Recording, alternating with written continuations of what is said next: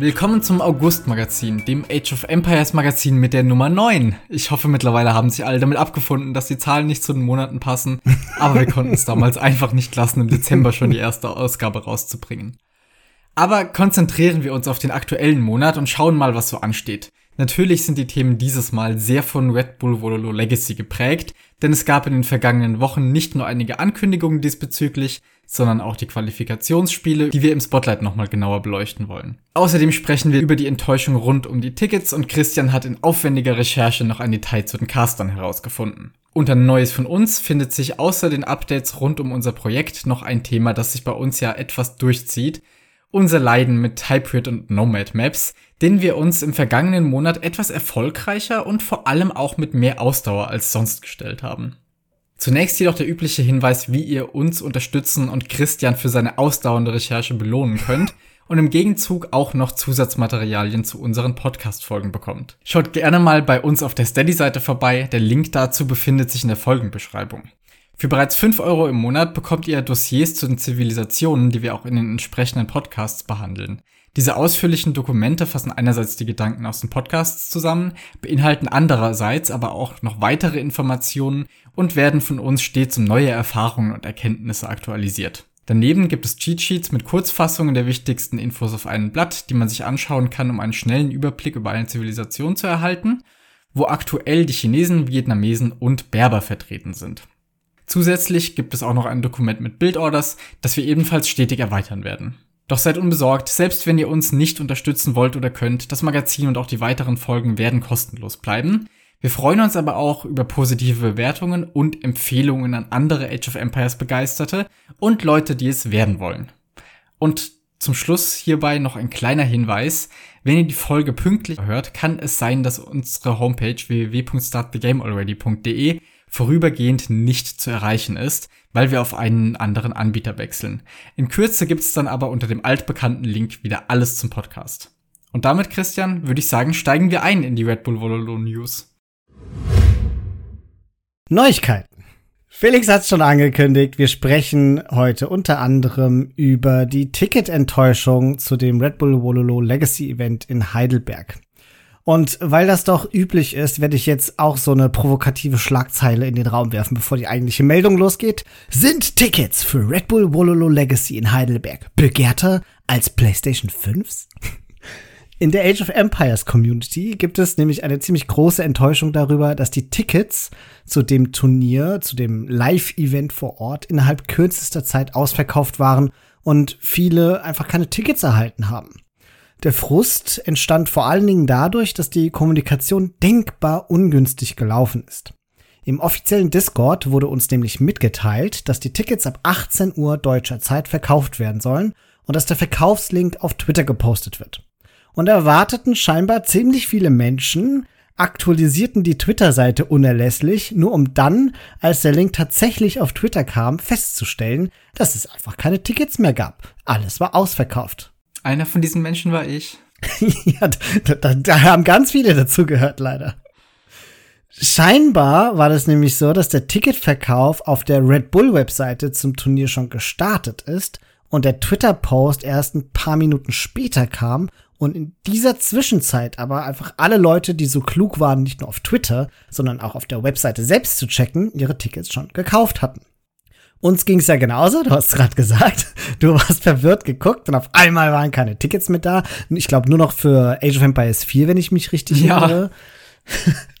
Hast du da eigentlich gezögert und gedacht, hm, vielleicht gehe ich da hin? Äh, ich habe tatsächlich im ersten Moment noch mal gucken müssen, welcher Tag jetzt welcher ist, mhm. weil da nicht das Event dabei stand, sondern nur für welchen Tag man gerne ein Ticket hätte. Ah. Und hab dann kurz noch Hoffnung gehabt, dass das der ist, der wir wollen, aber nein, war es natürlich nicht. Das war der Age of Empires 4 Tag. Ja, und als ich geguckt hatte, da war schon einfach alles ausverkauft. Da war auch kein Age of Empires 4 mehr möglich. Ist echt schade. Und ja, ich meine, viele Leute ärgern sich, die gerne hingefahren wären. Irgendwie ist es ja auch voll schön zu sehen, dass so viele Leute hinfahren wollten. Und am Ende bleibt uns nur noch die Hoffnung, dass es noch mal neue Tickets geben wird, was sehr unwahrscheinlich ist. Ich wollte gerade sagen, ich, wär, ich glaube nicht, dass sie die Burg erweitern werden für uns. Hm, das nicht, aber es kann ja sein, dass die da noch irgendwie an naheliegende Locations sowas wie ein Public Viewing einrichten werden. und dazu dann halt auch Tickets verkaufen. Ah, okay. Ich weiß es nicht. Ich kann es mir ehrlicherweise auch nicht richtig vorstellen. Ich sage, es ist eher so was wie eine Mini-Hoffnung. Unter der Community gehen so ein bisschen die Gerüchte rum, die aber allesamt unbestätigt sind, dass verhältnismäßig wenige Tickets verkauft wurden. Also Zahlen kursieren so zwischen 50 und ein paar hundert Tickets, was ich auch für wahrscheinlich halte. Ich war da auch schon ein paar Mal in diesem Schloss und ja, was soll ich sagen? Ich meine, das ist halt schon eine Event-Location, aber keine, die auf Tausende von Menschen ausgelegt sind. Das sind keine riesigen E-Sports-Hallen.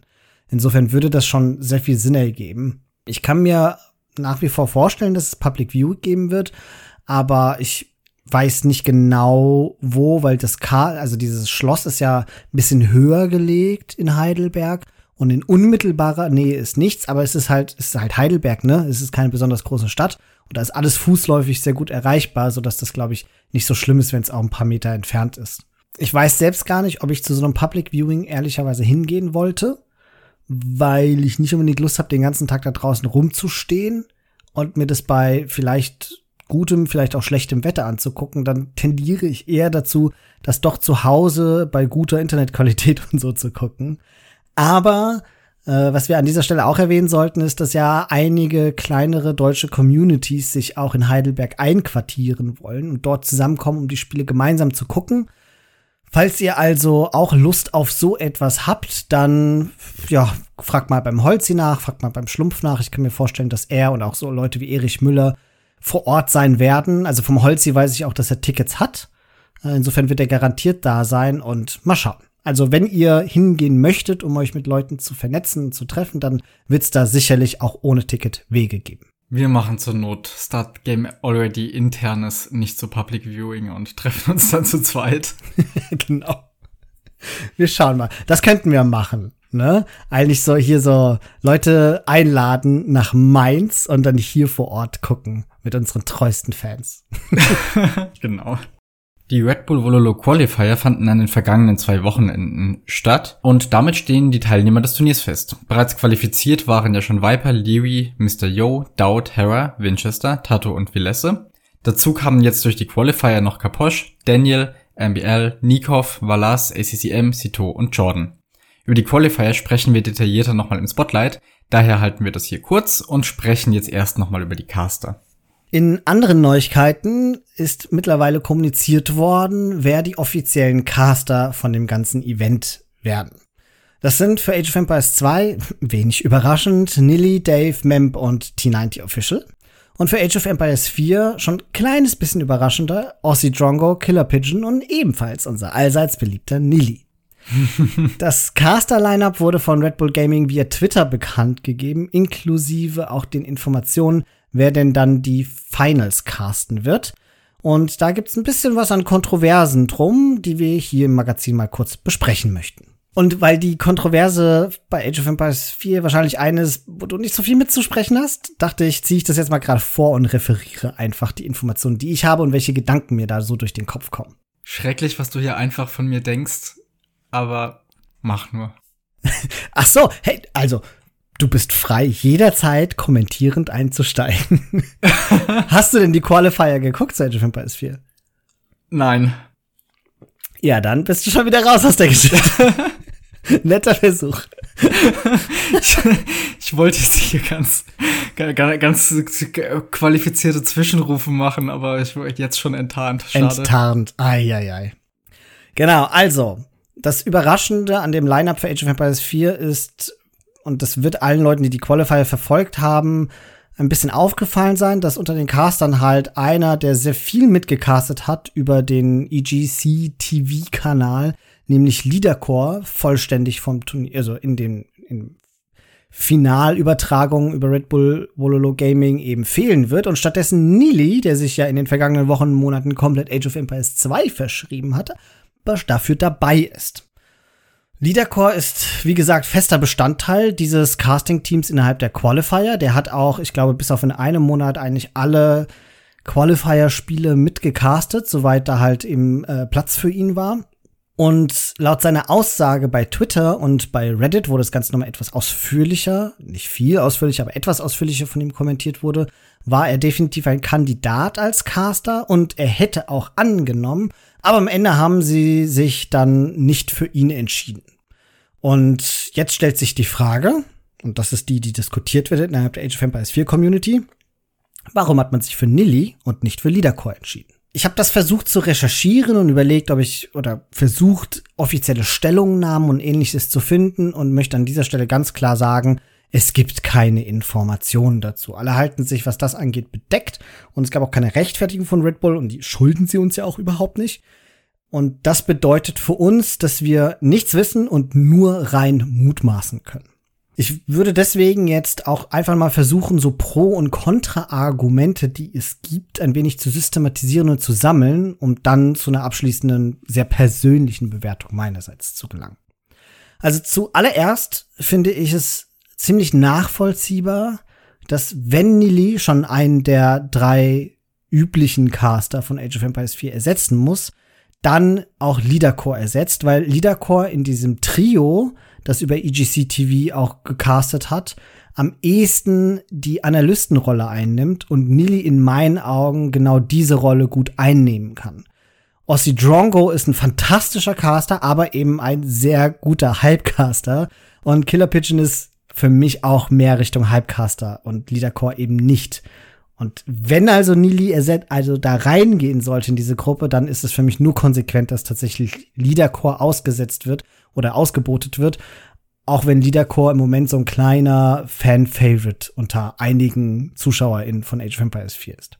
Für Nili spricht, dass er wesentlich erfahrener ist als Leadercore. Jetzt nicht unbedingt mit dem aktuellen Age of Empires 4, auch wenn Nili ja ein unfassbar gut organisiertes N4C-Turnier veranstaltet hat, aber auch über seine Lebensspanne hinweg ist er definitiv derjenige, der um also ja, ein Jahrzehnt mehr Erfahrung mit dem Age of Empires Franchise und auch mit Casten, mit professionellem Casten hat. Gegen Nili spricht, dass er die Age of Empires 4 Qualifier eben nicht gecastet hat und auch wenn wir natürlich alle wissen, dass Nili sich in die aktuelle Meta einarbeiten wird, Leadercore müsste sich nicht einarbeiten, der ist da mit Sicherheit tiefer drin. Für Leadercore spricht aber nicht nur, dass er die Qualifier gecastet hat, sondern und das finde ich ein sehr schweres Argument, dass er auch ja gerade mit Ossie Drongo und Killer Pigeon zusammengecastet hat. Also den beiden, die mit dabei im Turnier sind. Und deren Casting-Chemie stimmt. Ich, zumindest ist das mein persönlicher Eindruck. Immer wenn ich die drei oder die zwei untereinander dann hab casten hören, hat das wunderbar gut funktioniert. Und ich weiß nicht, wie wichtig das ist, aber wiederum für Nili spricht, dass Red Bull halt genau weiß, wie Nili arbeitet und mit Leadercore haben sie bisher nicht so viel zu tun gehabt. Nili hat ja im letzten Red Bull Wololo auch, finde ich, sehr stark und sichtbar zur Qualität des Turniers beigetragen. Nicht zu vergessen auch durch sein komödiantisches Geschick, aber auch allem voran seine Fähigkeit, sich an die ganzen Caster anzupassen. Jetzt kann man darum, da wiederum argumentieren, naja, mit Leadercore ist zumindest letzteres unproblematisch, weil er mittlerweile sehr gut mit diesen Castern harmoniert, die ja eingeladen sind und auch mitcasten werden. Aber ich wollte es einfach mal in den Raum werfen. Und dann schließlich, und das ist jetzt auch wirklich zu 100% eine unfundierte Vermutung meinerseits, vielleicht steckt auch die Hoffnung drin, so ein paar Leute wie dich, Felix, die eigentlich nach Age of Empires 2 gucken wollen, doch dazu zu kriegen, mal reinzugucken. Glaubst du, Glaubst du, das zieht? Wow, also ich kann ja jetzt nur für mich sprechen und ich habe vor, da auf jeden Fall reinzugucken, aber ich würde es nicht wegen Nilly tun, sondern fast eher wegen der entsprechenden Spieler dann, wenn ich da jemanden kenne. Also ich werde zum Beispiel mal ein Viper-Spiel schauen, auch wenn der wahrscheinlich furchtbar untergehen wird dort. Aber ich, ich glaube nicht, dass Nilly die Leute so anzieht zu diesem anderen Spiel, wo er auch Nilly, während er das früher gestreamt hat, immer niedrigere Zuschauerzahlen hatte und selbst die wenigen haben dann immer noch gefragt, wann er denn wieder Edge Vampires 2 spielt. Ich glaube nicht, dass das zieht. Ich finde dann eine andere Vermutung, dass Nilly halt diese Fähigkeiten mitbringt, diese Sachen zu organisieren und sich bereits mit den ganzen Turnieren auskennt und der Szene so insgesamt. Das finde ich, glaube ich, eher ein gutes Argument dafür zu sagen, mhm. dass sie ihn wahrscheinlich dabei haben möchten, einfach weil er schon gezeigt hat, dass er diese Turniere organisieren kann und vor allem auch dadurch moderieren. Ich glaube, Nilly ist jemand, da machst du eigentlich nichts falsch in diesem Kontext. Ja, das würde ich unterschreiben. Zudem kannst du auch immer, wenn du noch Probleme hast mit Organisationen oder so, im Zweifel hingehen, wo es einfach nur gut ist, dass er erreichbar ist. Also ich kann mir nicht vorstellen, dass es so rein pragmatische Gründe sind, wie da müssen wir einen weniger bezahlen und der Nili ist ja eh schon da. Sondern ich glaube, ja. das sind so, so Sachen, wie du es gerade gesagt hast. Also einfach eine Person des Vertrauens und vielleicht ist seine Aufgabe auch jetzt nicht so sehr für die Fans die Brücke zu schlagen, sondern einfach wirklich inhaltlich mit seinem Wissen über das Franchise und über die verschiedenen Spiele diese Brücke herzustellen.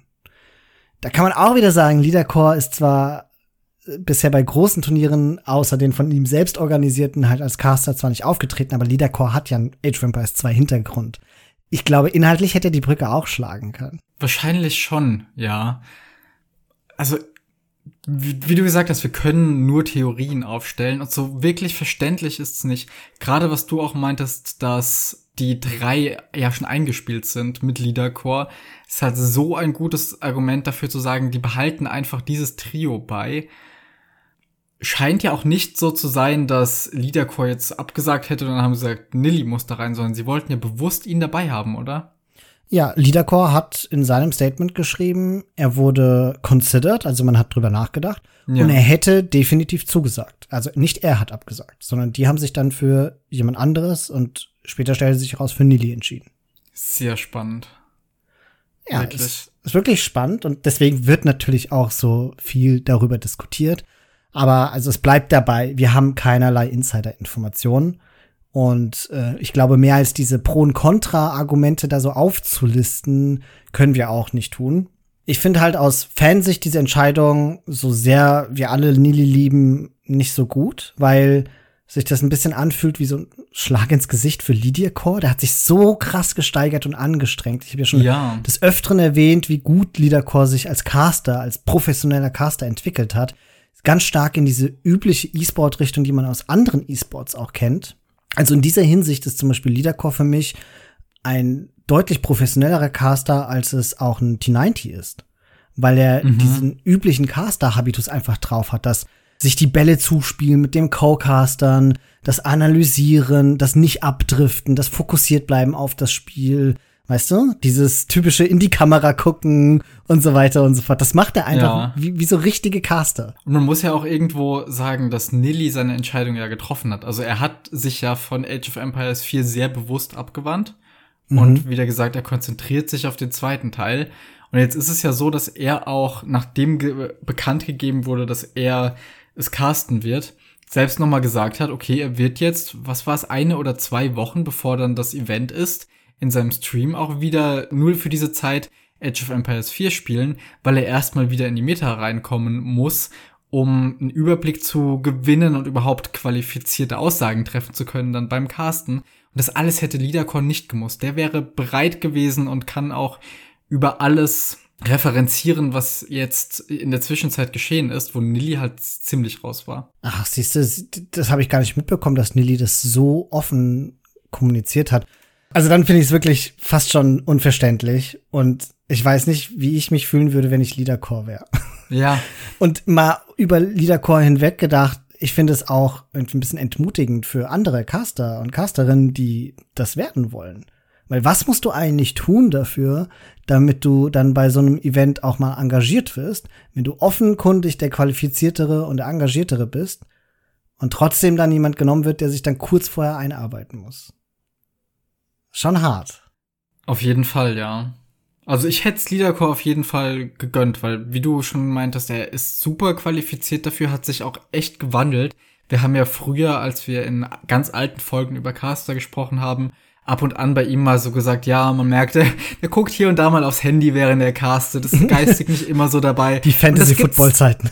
ja, und das gibt's halt einfach nicht mehr. Der hat sich super stark verbessert und das wird jetzt halt so gar nicht belohnt. Und Nilly ist ja schon bei dem Event dabei. Und ich finde es mhm. dann auch einfach schöner, wenn man diese Trennung gewissermaßen hat, dass es halt Age of Empires 2 und 4 Caster gibt, was sich ja auch einfach ein bisschen professioneller und spezialisierter anfühlt. Ja, das ist ein guter Punkt. Also Gott sei Dank ist es Nilly, der Leadercore ersetzt. Du hast ja schon erwähnt, Wir wissen, dass da einfach Qualität dann mitcasten wird. Und sicherlich ist Nili auch die zweite Reihe unter den Castern. Das Finale wird garantiert nicht von ihm gecastet werden, sondern von Ossie Drongo und Killer Pigeon. Und Nili wird einfach nur in den Halbfinalen mitcasten. Also wird das jetzt nicht so eine dramatische Situation sein. Und einen dritten Caster brauchen sie sowieso. Aber naja. Eine Chance hätte Liederkor verdient. Ich bin aber froh, dass, wenn er schon ersetzt wird, dann eben von Nili. Und damit kommen wir jetzt zu Age of Empires 2. Ich habe schon erwähnt, die Caster sind die üblichen Verdächtigen, also Nili Dave, Memp und T90. Die vier werden aller Voraussicht nach in wechselnden Konstellationen, wie wir es aus der Vergangenheit kennen, am 21. und 22. Oktober die Gruppenphase und am 23. Oktober die Quarterfinals casten. Auffällig ist vor allen Dingen die Entscheidung, dass Memp beim Halbfinale und Finale am 29. Oktober nicht dabei sein wird. Und ich habe mich natürlich, wie so viele, die Frage gestellt, warum eigentlich nicht? Und es war erstaunlich schwierig, fundierte Informationen zu finden, weil nichts auf Mems Twitter stand, außer halt eben die Kunde, dass er das nicht casten wird. Und auch auf Reddit habe ich allerlei dubiose Gerüchte und sonst was gefunden und äh, dem will ich natürlich nicht trauen. Ich wollte eine Aussage direkt von Memp oder von Red Bull hören. Bei Red Bull gab es auch nichts und dann habe ich die Streams von Memp durchforstet. Und am Ende fand ich die Information von ihm direkt, nämlich von einem Streamende vom 12. August, dass es ein Angebot für ihn gab, das er aber ausgeschlagen hat. Das sagt er nicht in diesen Worten, er sagt das ein bisschen anders. Und anfänglich sagt er nämlich, dass er es nicht eingesehen hat, nur für einen Tag eine so große Reise auf sich zu nehmen, weil das sind ja zwei Wochenenden. Und nach dem ersten Wochenende hätte er abreisen müssen, um dann zum nächsten Wochenende wieder anzureisen. Und deswegen dann lieber von seinem eigenen Channel die Spiele casten wird. Aber der Teufel steckt so ein bisschen im Detail, weil Memp nämlich wortwörtlich auch gesagt hat, halt auf Englisch, dass er zwar nach dem ersten Wochenende nochmal neu anreisen müsste, nur um ein einziges Halbfinale zu casten. Und dieses Angebot wollte er nicht annehmen. Und dann kristallisiert sich so ein bisschen heraus, auch wenn er das sehr zögerlich und versteckt sagt, dass er das Finale casten wollte und ihm das aber nicht angeboten wurde.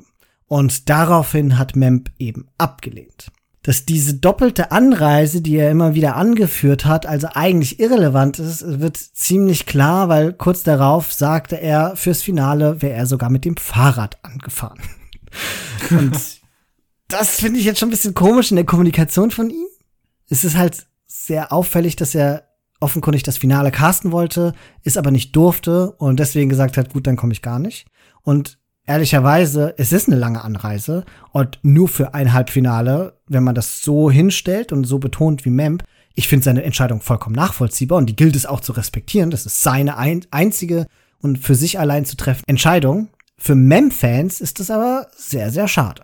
Ja, auf jeden Fall. Aber ich finde wirklich, es ist eine doppelte Reise, die er da auf sich nehmen müsste. Und es ist auch vollkommen nachvollziehbar, dass man sagt, wenn es das Finale ist, dann nimmt man das eher mal auf sich als für das Halbfinale.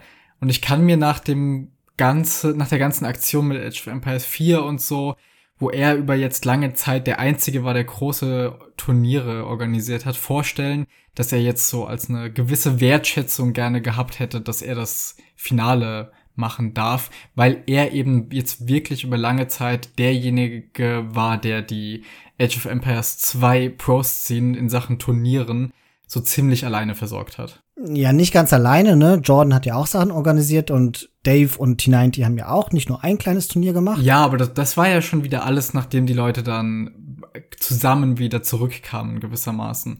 Aber davor gab es ja schon eine ganze Weile, wo man außer beim Amp nicht wirklich Pro-Spiele hat sehen können. Und ich glaube, das ist auch der ausschlaggebende Punkt. Und da hast du recht. Also Memp war der Grundpfeiler, was das angeht, für das Überleben von Age of Empires, auch wenn sicherlich, also es ist ja nicht so, dass Memp alle Leute von Age of Empires wieder zurückgezogen hat, sondern es ist ja durchaus das in Anführungszeichen Versagen von Age of Empires 4. Aber dennoch bleibt die Tatsache bestehen, dass Memp halt in Age of Empires 2 vertraut hat und diese großen, großen Turniere organisiert und durchgeführt hat. Und die, seine ZuschauerInnen-Zahlen sind ja auch extrem gestiegen. Also der castet auch jetzt regelmäßig vor 2.000, 3.000 Leuten. In dieser Riege sind auf Twitch ja eigentlich nur noch Dave und Hera unterwegs, wenn es um Casts geht. T90 und Viper haben auf ihren Facebook-Kanälen, ich gucke da ja immer mal wieder nach, längst nicht diese ZuschauerInnen-Zahlen und auch Nili kommt immer so auf ein, maximal 2000, aber das ist dann auch schon, also das ist unter dem, was Memp macht. Insofern ist Memp im Moment so ziemlich mit Dave zusammen der größte reguläre Caster, rein von den ZuschauerInnen-Zahlen. Und ja, ich, also ich kann den Frust verstehen. Ja, auf jeden Fall. Wie gesagt, ich denke auch, dass er in einer Position ist, wo er durchaus sagen kann, schaut mal her, ich habe die Szene hier über lange Zeit alleine versorgt und am Leben gehalten. Bis zu einem gewissen Grad denkt er vielleicht auch, okay, nur wegen mir ist das dann wieder aufgekommen, dass alle Leute zurückkamen. Nur deswegen kam Jordan wieder und hat auch die anderen Turniere gemacht.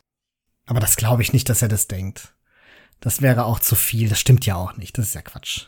Ja, aber was heißt nur wegen ihm? Also, aber man muss schon sagen, dass er eben über die lange Zeit dafür gesorgt hat, dass es noch was zu sehen gab. Ja. Und ich denke, die ganze Szene wäre an einem anderen Punkt, wenn es nicht Memp gegeben hätte in der Zwischenzeit. Das weiß ich nicht. Vergiss nicht, dass Dave eigentlich auch viel gemacht hat. Der hat zwar keine Turniere organisiert, aber, oder, das stimmt ja nicht mehr. Er hat ja sogar mit Turniere organisiert. Aber halt später, klar. Aber Dave hat ja auch gecastet. Ich glaube, das, ich will, also ich, ich halte jetzt nicht Memp für den, für, für den König von Age of Empires 2. Auch in dieser Zeit nicht. Aber es ist verständlich, dass er bisschen mehr Anerkennung gewissermaßen gehabt hätte. Ja. Wird im Übrigen auch deutlich, weil er einen Tag später in seinem Stream auch nochmal Bezug darauf genommen hat. Oder war das derselbe Stream, weiß ich nicht mehr. Auf jeden Fall gesagt hat, er hat noch nie ein Red Bull Finale gecastet, außer die ersten drei, aber auf Spanisch. Also mhm. man hört da schon sehr stark raus, dass er das gerne gewollt hat. Und weißt, er hat offenkundig ja mit Red Bull auch da, dafür gekämpft und sie haben es ihm halt nicht gegeben. Vermutlich wird es T90 und Dave casten. Und Red Bull geht dann höchstwahrscheinlich rein von Popularitätszahlen aus. Und ja. in dem Moment wird Memke sagen, ja, aber wie messt ihr denn Popularität? Macht ihr das an Zuschauer in Zahlen? Dann guck mal bitte, wie viel T90 hat und wie viel ich habe. Und dann würde mich mal interessieren, was Red Bull dann gesagt hat. Ja, genau das habe ich auch gerade gedacht. Wonach entscheiden sie es denn? Also, ich würde jetzt spontan auch sagen, es ergibt Sinn, dass Dave und T90 das casten. Aber an welchen Messwerten leitet man das ab, dass das am besten wäre? Denn Dave meinetwegen, aber T90s Zahlen sprechen nicht dafür aktuell.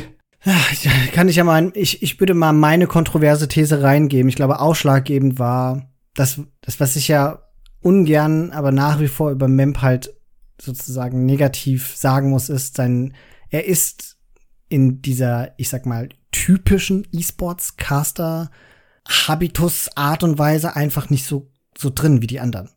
Er ist, er ist mit seinem Hypecast und sowas, er ist super emotional, das kann er wunderbar, aber er springt so ein bisschen aus der Rolle raus und er stammelt sehr viel und er gibt nicht so gut die Kontrolle, aber er kann nicht dieses Ball spielen mit Dave oder mit den anderen, auch wenn er da drin natürlich besser geworden ist. Aber er, er macht das nicht so professionell wie die anderen. Und ich kann mir vorstellen, dass es eine, und das ist jetzt die kontroverse These bei mir, es war eine Frage der Produktqualität und sie, oder Produktionsqualität und sie haben sich gesagt, wir wollen lieber die, ich sag mal, berechenbareren Caster. Wahrscheinlich, ja. Wobei man auch da sagen muss, solange MEMS Zahlen ja so aussehen, wie sie es aktuell tun, scheint es ja das zu sein, was viele Leute suchen. Das ist auch wieder eine schwierige These, weil was ist, wenn T90 wieder auf Twitch wäre und Viper? Ja, also gut. Ist die Wahrscheinlichkeit ist wieder sehr hoch, dass MEMS Zahlen wieder so runtergehen, wie sie vorher war. Und dass er sich bei den 1000 einpendelt und nicht bei den 3000. Das wissen wir alles nicht. Und ich denke, Nö. mehr theorisieren bringt jetzt hier auch nichts, oder? Nee, auf keinen Fall. Aber das ist sozusagen die Kontroverse, die diskutiert wird. Und vielleicht zum Abschluss, es gibt noch eine Kontroverse, oder ich würde sie als Kontroverse bezeichnen, die im Grunde nicht diskutiert wird. Und da frage ich mich so ein bisschen, warum?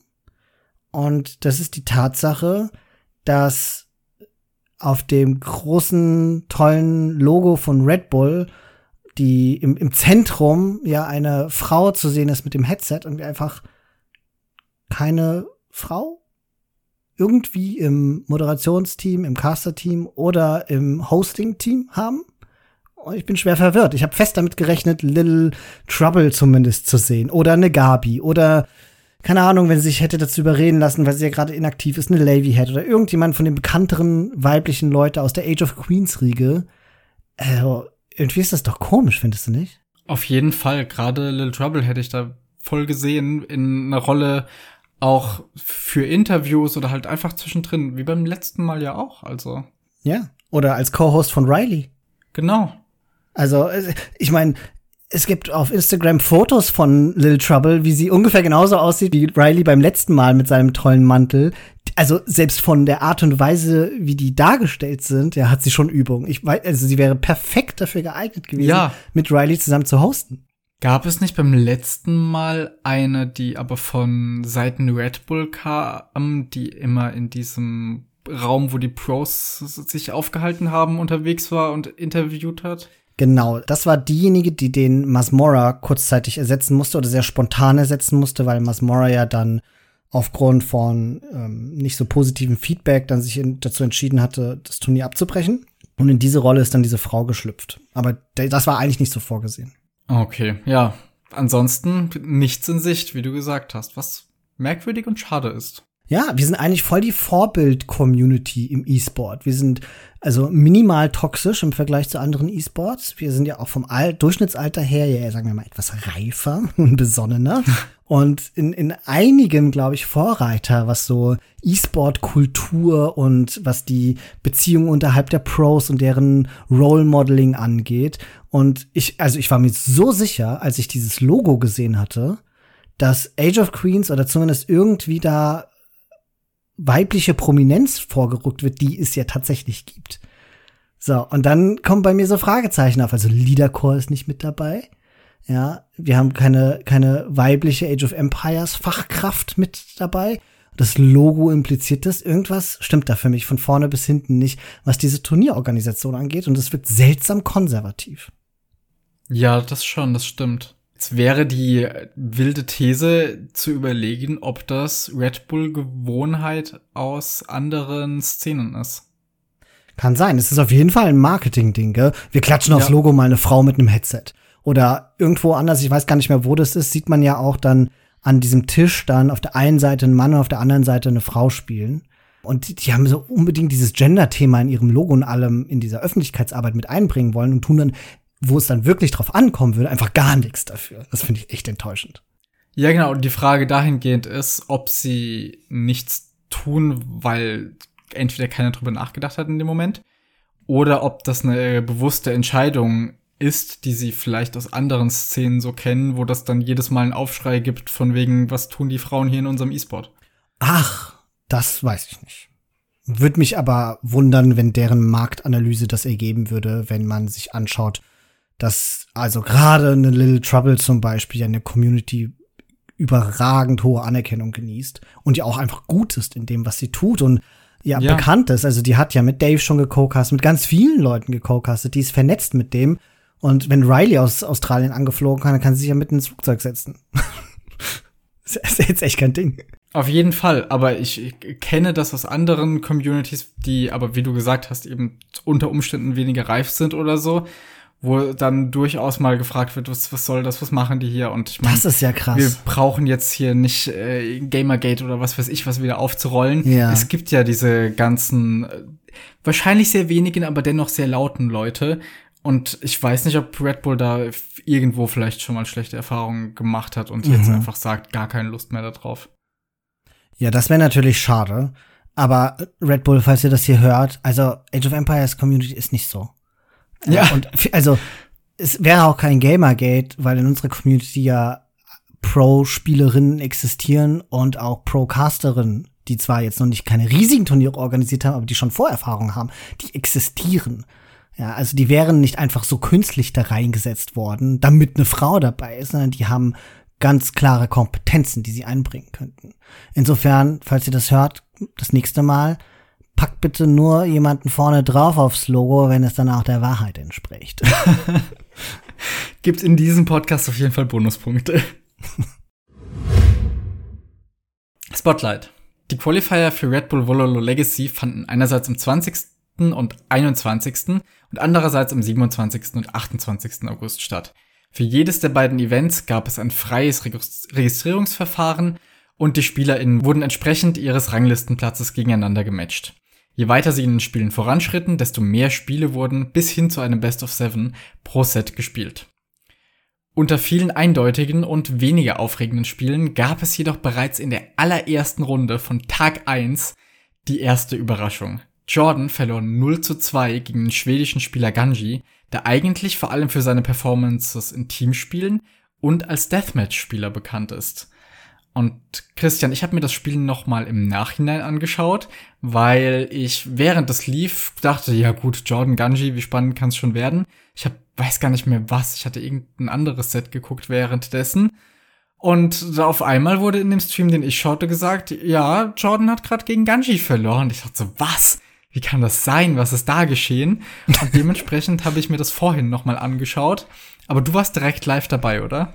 Ja, genau. Ich äh, weiß ja, ich bin Jordan-Fanboy. Ich muss die Spiele sehen. mein Gott, habe ich gestaunt. also das war ja uhuhu, eines der größten Upsets in den Qualifiern mit Sicherheit. Auf jeden Fall.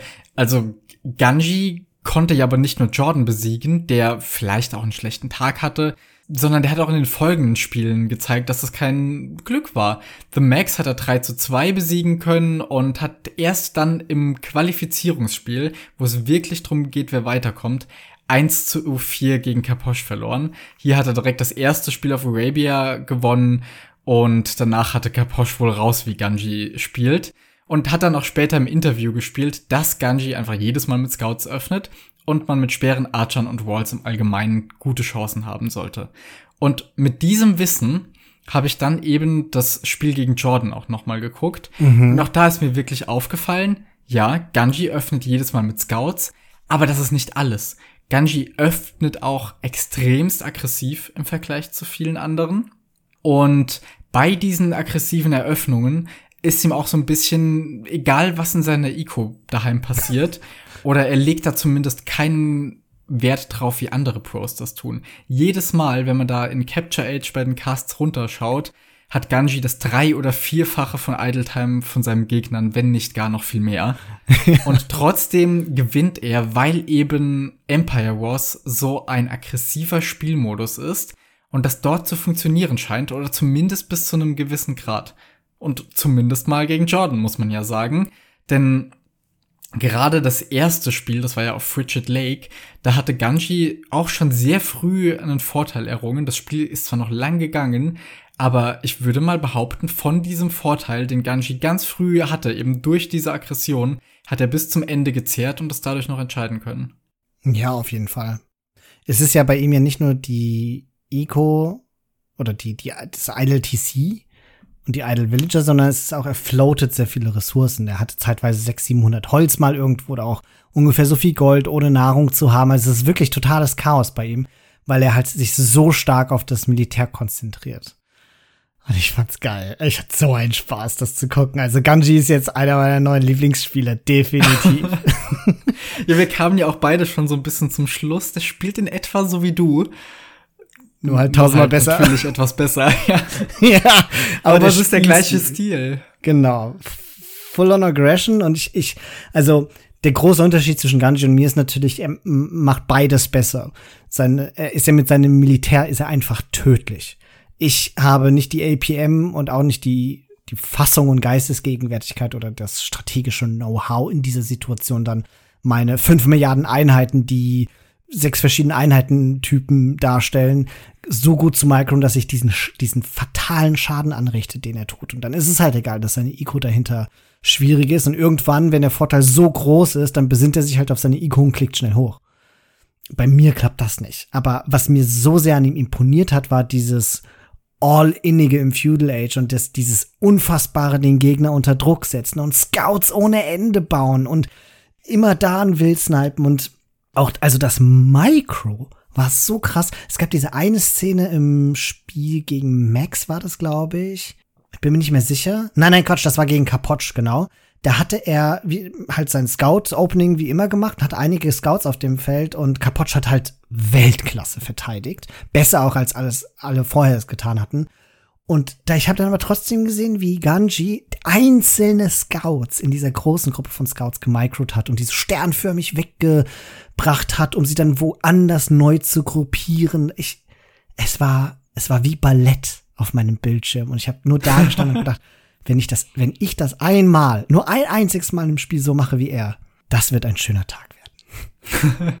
Ja, da merkt man vielleicht auch die Deathmatch-Herkunft, oder? Dass diese Armeekontrolle so gut sitzt bei ihm und er da einfach weiß, was er tut und Ico dahinter, ja, existiert halt auch, ne? Ja, mit Empire Wars hast du halt einen Start, der ist solid genug dafür, dass das so von alleine laufen kann und es später dann mit einem Markt auch fixen kannst, wenn es nötig ist.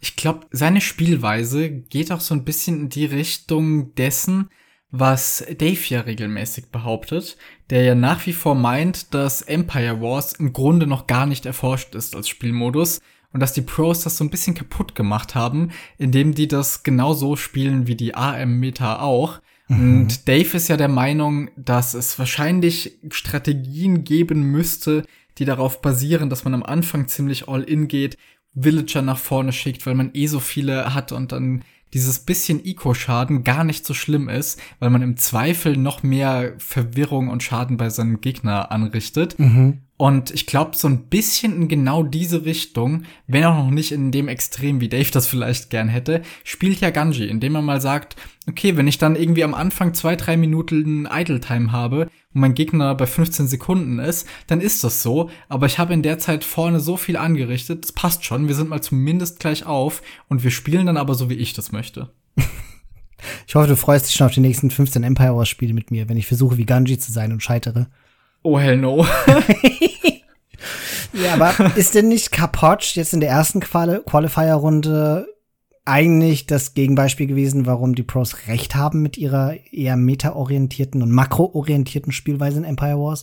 Warum Ganji fast schon sowas wie ein One-Trick-Pony ist? Natürlich diverser als ein einzelner One-Trick, aber diese Aggression kommt ja nur dadurch zustande, dass er stable opent. Also, dass er mit Scouts ist, um sofort da zu sein und dann Follow-ups mit anderen Einheiten macht. Andersrum würde das schon nicht gehen, weil er muss die Leute offen halten. Dann kommt dann ein Kapotsch her, der das analysiert und sagt, gut, ich walle mich und spiele Archer und lass ihn aufreiben und dann kann ich das kontern. Ich glaube, ein Dave würde jetzt sagen, dass Ganji das noch nicht krass genug macht, sondern noch drei Villager mit nach vorne nehmen, Türme und Archer Ranges direkt vor der gegnerischen Base bauen muss. Das geht ja nicht. Da kann ich auch noch auf Stein gehen bei der ganzen Sache. Aber zumindest mal die Rekrutierungsgebäude. Gerade Archer Ranges, da hat Dave letztens sehr lange drüber monologisiert, wie gut es doch sein könnte, einfach mit Wild schon nach vorne zu gehen, Wildfights zu nehmen und die Rekrutierungsgebäude direkt dahin zu stellen. Und so richtig glauben wollte ihm niemand, aber er meint immer, wir, wir würden alle noch sehen. also man muss ja bei Dave sagen, Dave ist wahrscheinlich von allen Castern derjenige, der finde ich zumindest, die besten Intuitionen, was so Spielzüge angeht, hat. Also man, man kennt das ja von den Castern, die sagen ja gerne voraus, was passiert. Bei T90 sieht man immer, dass er irgendwo schon gespottet hat, was gerade gemacht wurde und dann zwei Sätze später sagt, oh, da könnte jetzt ein Kloster kommen. Ach, da ist es ja schon. aber bei Dave ist es so, okay, hier wird gleich ein Castle sein, genau hier und dann zieht er den Rahmen hin und dann laufen, fangen die an, die Wills hinzulaufen und setzen genau das Castle dorthin. Ich finde das immer mhm. so beeindruckend bei ihm. Und ich traue ihm zu, dass er mit diesen Prognosen recht hat. Was ich aber nicht glaube, ist, dass die Meta sich in Empire Wars so krass verändern wird, solange die Siths, die im Moment die Meta dominieren, immer noch die gleichen bleiben.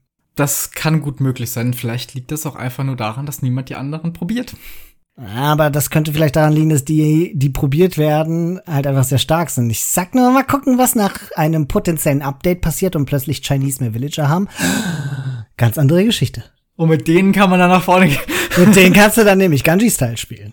Jedenfalls immer noch sehr spannend, finde ich, was in Empire Wars passiert und wie sich Leute da ausprobieren. Ich finde, es hat sich ja sowieso schon ziemlich stark gewandelt, aber nicht unbedingt zum Guten jetzt im, im ersten Sinne, denn ich, mir ist jetzt aufgefallen, es wird sehr viel mehr als früher früh gewallt und gar nicht mehr so aggressiv gespielt. Ganz viele spielen jetzt mehr in so ein Fast Castle rein, als das in den letzten paar Turnieren mhm. der Fall war. Ja, was ja auch vielleicht ein bisschen an den Maps liegt, also zum Beispiel es gibt ja jetzt diese eine neue Map mit Bull. Weiß nicht, wie du die fandest. Ich fand die eher so mittelmäßig gut. Aber es ist halt auch schon wieder so eine, wo man durch Holz durch muss und. Ja, und hast du festgestellt, dass Ach. einfach alle Spiele nur in dem oberen 50 Prozent der Karte gespielt haben? Ja, natürlich, weil das auch jedes Mal gleich aussieht und du genau weißt, wo du spielen wirst und wie es beim Gegner aussieht. Und das ist irgendwie nicht ganz so das, was Age of Empires sein sollte. Ich weiß nicht, ob du dich erinnerst, es gab irgendwann mal ein Showmatch, wo MBL gegen Viper gespielt hat und die Maps waren gespiegelt. Das heißt, genauso wie es bei dir daheim aussah, wusstest du, würde es bei dem anderen auch aussehen. Und dieses Match war entgegen dieser Prämisse, die eigentlich recht interessant klingt, in meiner Erinnerung Mhm. sehr langweilig. Und genauso ist Bull, glaube ich, auch, weil du einfach von vornherein genau weißt, womit du es zu tun hast. Und damit dieses Scouting und Adaptieren ziemlich wegfällt. Ja, Bull war nur deswegen halbwegs unterhaltsam, weil du im Grunde nichts zwischen dir und deinem Gegner hattest und man so wahnsinnig nah beieinander war, dass halt von Anfang an aggro war. Aber ja, ich sehe das auch so wie du. Also ich fand das jetzt keine besonders tolle Map. Irgendwie müssen die Leute sich mal was anderes suchen, womit man Sachen erstellen kann, die man auf der Minimap sieht, damit das dann hübsche Bilder gibt. Nicht immer nur Bäume.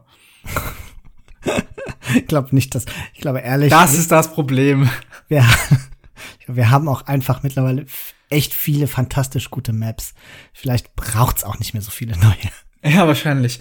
Aber apropos Maps, warum wird kein Runestones mehr gespielt, sondern Arabia jetzt?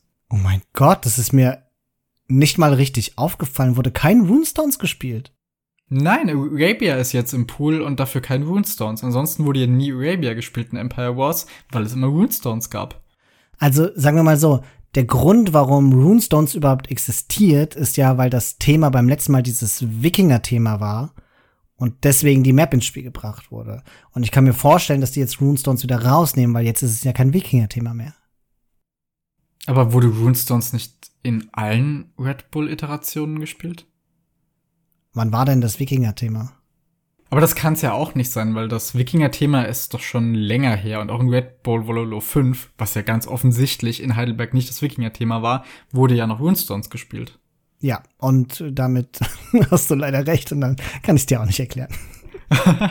Vielleicht einfach, weil Runestones mittlerweile keine so aggressive Map mehr ist wie Arabia. Ja, genau. Sie ist halt so ein bisschen wie das alte Arabia und noch viel geschlossener, leichter zu ballen. Kann, mir, kann, ich mir, kann ich mir gut vorstellen, dass die was Aggressiveres haben wollten. Das wird sein. Ja, ich denke auch, weil Runestones wurde zwar für Empire Wars geschaffen, aber Arabia passt besser zu dieser aggressiveren Spielweise. Oder zumindest das neuere Arabia. Ich bin mir nicht mehr sicher, auf welchem Stand Arabia damals war. Vielleicht war das dann defensiver als Runestones, aber aktuell würde ich sagen, ist Arabia die offenere, aggressivere Map im Vergleich. Aber auch die weiteren Qualifizierungsspiele am zweiten Tag des ersten Qualifiers haben sehr viele Highlights hervorgebracht und sind wohl fast alle sehr sehenswert. Insbesondere ACCM und Nikov haben sich gleich zu Beginn des Tages einen extrem langen und erbitterten Kampf geliefert, bei dem jedes einzelne Spiel dem Zeitlimit von einer Stunde und 15 Minuten nahe kam. Am Ende konnte sich da Nikov nach einem Hin und Her auf Scholes durchsetzen und gewann 4 zu 3. Hast du die ganzen Spiele komplett gesehen? Mehr oder weniger aufmerksam, aber ja. Wow. Also ich habe das irgendwann nicht mehr ganz durchgehalten, muss ich sagen. ich äh, ich, ich habe dann ein bisschen abgeschaltet. Irgendwie durch den Tag vorher auch noch. Bei mir hat da schon so eine gewisse Müdigkeit eingesetzt, was, äh, Age, äh, was Age of Empires anging, insbesondere Red Bull. Qualifier. Und als die Spiele dann immer so lang wurden, habe ich gedacht, oh, nee, ich will noch die anderen Sets sehen. Und deswegen mache ich jetzt mal was anderes. Ja, ich hatte ja schon mal gesagt, ich gucke immer so ein bisschen strategisch, was das angeht. Deswegen am ersten Tag habe ich, glaube ich, kaum was gesehen. Und dann halt eher am zweiten Tag, weil da ja abzusehen war, dass das die spannenderen Spiele gibt. Ja. Aber ich fand es tatsächlich gar nicht mal so sehr. Ich fand tatsächlich der ersten Tag extrem spannend. Mhm. Ja, ja, also Aber unerwarteterweise, muss man auch dazu Ja, sagen. genau. Wie gesagt, ACCM Nikov kann ich auf jeden Fall empfehlen. Daniel hat sich noch 4 zu 0 gegen Valas durchgesetzt. Der hat aber durchaus einen guten Kampf geliefert. Aber wow. Und das ist leider etwas, das man von Dogao gegen MBL weniger behaupten konnte, denn deren Set wurde gleich zu Beginn verschoben, weil Dogao Migräne hatte. Und die war er wohl dann auch bis zum Set noch nicht los und hat sehr eindeutig 0 zu 4 verloren. Und auch am zweiten Wochenende lief es dann für Dogao nicht gerade besser. Seine ersten Spiele hat er noch eindeutig gewonnen, 2 zu 0 gegen Solara und Mihai 06. Und dann traf Dogao auf Sebastian. Jemanden, von dem man davor noch gar nicht so viel gehört hatte, das ist wohl der Topspieler aus Uruguay. Und der hat aber in diesem Qualifier einen unglaublich guten Auftritt hingelegt. 3 zu 0 gegen Dogao und hat sich damit vorgekämpft an den Sonntag noch, also den Tag, wo dann nur noch die wirklichen Qualifikationsspiele stattfanden und traf dort auf Jordan. Jordan, der ja am ersten Wochenende gegen Ganji unterlag und damit schon eine ganz schöne Überraschung erlebte und auch jetzt wieder auf jemanden trifft, mit dem niemand gerechnet hatte und der hier aber so gut aufgetreten ist. Und es war ein, wie ich fand, sehr spannender Ausgangspunkt, zumal ich das Spiel geguckt hatte im Stream von Nilly, der mit Hera zusammen gecastet hat. Und Hera ist direkt mit der Prediction da reingegangen, dass Sebastian das gewinnen würde. Ja, und ich habe mich gefragt, wie ernst das gemeint war. Er klang ernst in dem Moment. Aber ich habe das Gefühl, das lag weniger daran, dass Sebastian halt so ein Appenkammer ist, sondern dass Jordan halt das letzte Mal so fürchterlich performt hat. Ich denke auch, ja. Und Sebastian, aber ähnlich wie Ganji, zeichnet sich ja auch aus durch einen extremst aggressiven Spielstil. Und bisher war er damit immer sehr erfolgreich, aber gerade gegen Jordan fand ich, sind da wirklich Gegensätze aufeinander getroffen. Denn Jordan spielt ja wirklich tendenziell defensiv und guckt erstmal, was der Gegner so tut, schlägt dann irgendwann zurück und Sebastian hat da vollen Druck aufgebaut die ganze Zeit. Manchmal mit sehr viel Erfolg. Also gerade das zweite Spiel war ja innerhalb von wenigen Minuten vorbei zu seinen mhm. Gunsten und manchmal mit weniger Erfolg. Auf Arabia hat er viel zu lange in Kämpfe investiert, wo seine Einheiten schon lange ausgekontert waren. Aber er wollte irgendwie diesen Druck aufrechterhalten, aber, aber langfristig konnte daraus nichts werden. Besonders spektakulär fand ich aber das Spiel auf Northern Isles. Uh, das, ja. Ach so, das war das mit den Landings. Oh genau. Oh, mit den Crossbows, die er ständig rübergeschippert ja. hat. Schiff für Schiff. Boah, das habe ich ja echt, also, boah, da konnte ich nicht richtig zugucken. Das hat mich verrückt gemacht. Es war so ekelhaft, aber irgendwie, glaube ich, für beide Seiten. Also er hat ja. wirklich, wie du gesagt hast, immer diese Fünfergruppen an Crossbows mit dem Transportschiff rüber zu Jordan auf die Insel gebracht, hat Jordan damit total durcheinander gebracht und zwischenzeitig sah es dann auch wirklich so aus, als dürfte Sebastian überhaupt keine Chance mehr haben, weil er alles verloren hatte da nach vorne. Seine Eco war am Boden. Ich glaube, er hatte irgendwie zwei Farms oder sowas zwischenzeitig. Oder generell halt zwei auf Nahrung und Jordan hatte aber Wasser gewonnen.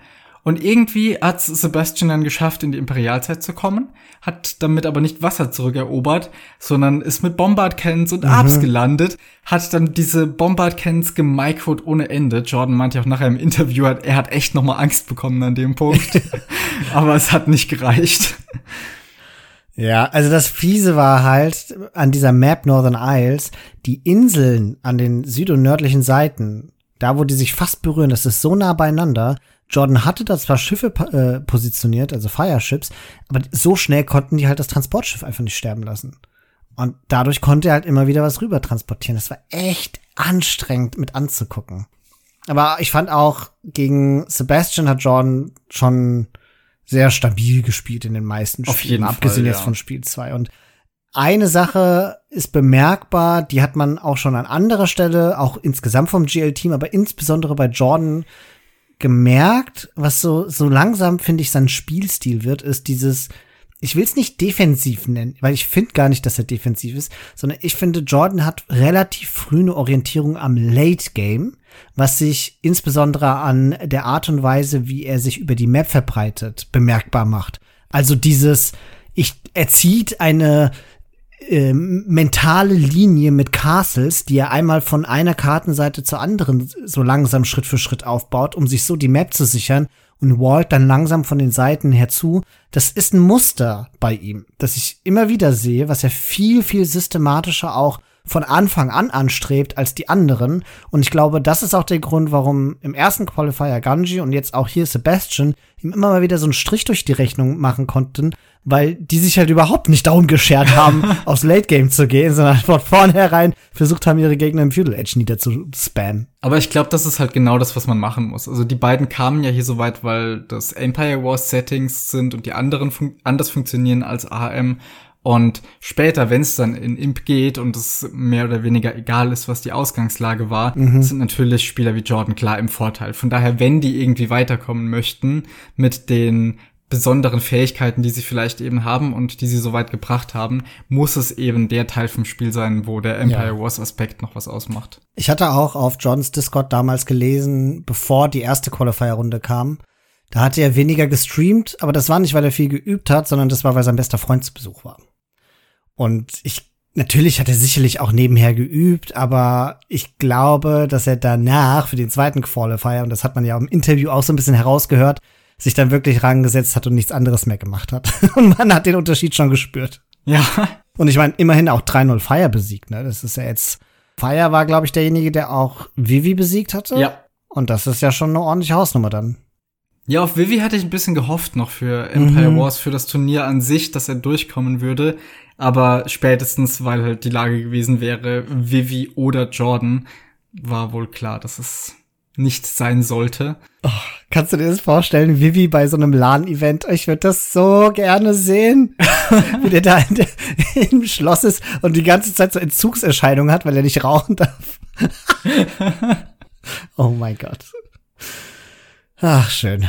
Gut, und ansonsten, dass ACCM durchkommt, war, glaube ich, relativ klar. Da freuen sich auch wahnsinnig viele Menschen, inklusive mir, dass der es zu diesem LAN-Event schafft. Er ist ja so unfassbar sympathisch. Ich glaube, das wird auch toll, ihn da bei Red Bull Bullo in dem Schloss in Heidelberg erleben zu dürfen. Ja, ich habe mich auch sehr für ihn gefreut. Ist einfach ein, ein unglaublich sympathischer Mensch. Hat man auch nach einem Interview wieder mhm. gemerkt, auch wenn man ihn teilweise nicht so gut verstanden hat. Aber das ist, ich freue mich sehr für ihn. Sein Englisch ist besser geworden, gell? Ja, also, auf jeden Fall. Man versteht ihn langsam. Ja, ich hatte nur das Gefühl, dass er sehr leise war. Also das lag aber wahrscheinlich ja. gar nicht mal an ihm, sondern mehr an den Einstellungen auf Nillys Seite. Aber Hauptsache er ist durch. so ist es. Und Sito hat's auch geschafft, sich 4 zu 1 gegen Slam durchgesetzt. Ein bisschen war ich traurig, dass Slam so eindeutig besiegt wurde. Also es sah ja fast nach einem 4-0 aus, bis auf das Slam dann halt im letzten Spiel oder im vorletzten Spiel dann noch einen Sieg erringen konnte, aber danach wurde er halt auch wieder besiegt. 4-1 also für Sito, der sich damit qualifiziert hat. Sicherlich die größte Errungenschaft in seiner bisher sehr jungen Age of Empires 2 Karriere. Aber er wird, also seitdem er mit dabei ist, jetzt seit einem Jahr oder zwei, was heißt mit dabei, seitdem er so in den großen Turnieren mit dabei ist, also er ist auch wirklich überall mit dabei, ne? Er qualifiziert sich für alles. Ja, und es ist ja auch nicht so, als würde er danach der Qualifikation überall direkt wieder rausfliegen, sondern der erzielt ja durchaus auch weitergehende Ergebnisse und Cito ist sich ja nur am Steigern momentan. Mhm. Von daher kann ich mir vorstellen, dass es auch hier die ein oder andere Überraschung noch im Turnier selbst dann von ihm durch ihn gibt wir sind ja, zumindest viele sind ja auch recht begeistert von Citos Spielstil, der ja auch sehr aggressiv ist. Jetzt nicht auf diese überbordende Art und Weise wie Skanji ist, aber durchaus jemand, der respektabel im Feudal Age und im Early Castle Age auch sehr, sehr starken Druck aufmachen kann. Und hinzu kommt, und das ist Citos Vorteil, er ist es gewohnt, die Pros zu spielen, aber die Pros sind es noch nicht gewohnt, Cito im Turnier zu spielen. Und ich glaube, Cito wird damit zu so einer kleinen Wildcard und äh, kann ein bisschen aufmischen, was dort geschieht. Ja, das ist ein guter Punkt. Ich glaube, sein Nachteil ist halt, dass er nicht so sehr in diesen Clan-Strukturen steckt wie die anderen. Und mhm. da kommt es jetzt ganz stark drauf an, ob er Leute findet, mit denen er trainieren kann. Ich meine, er hat ja schon auch seinen Clan mit My Insanity, aber das sind eben, also er ist halt damit schon mit Abstand der beste Spieler in diesem Clan. Weswegen die Frage ist, wie viel ihm das bringt. Mit Project Belgium wird er vielleicht noch ein bisschen was üben können. Magugu war ja auch im Qualifier und mhm. hat es noch ein gutes Stück da rein geschafft. Daniel ist noch dabei. Also es ist nicht so, als wäre er da ganz auf sich gestellt. Aber da, da fehlen halt so die wirklich auf genau seinem Niveau spielen können ein bisschen. Ja, ansonsten die größte Enttäuschung war für mich, nachdem ja freaking Andy mal wieder in Ladder gegen uns trainiert hat, dass er in der ersten Runde ausgeschieden ist, also in Round of 64. Ist mehr auch unsere Schuld eigentlich dann. Meinst du?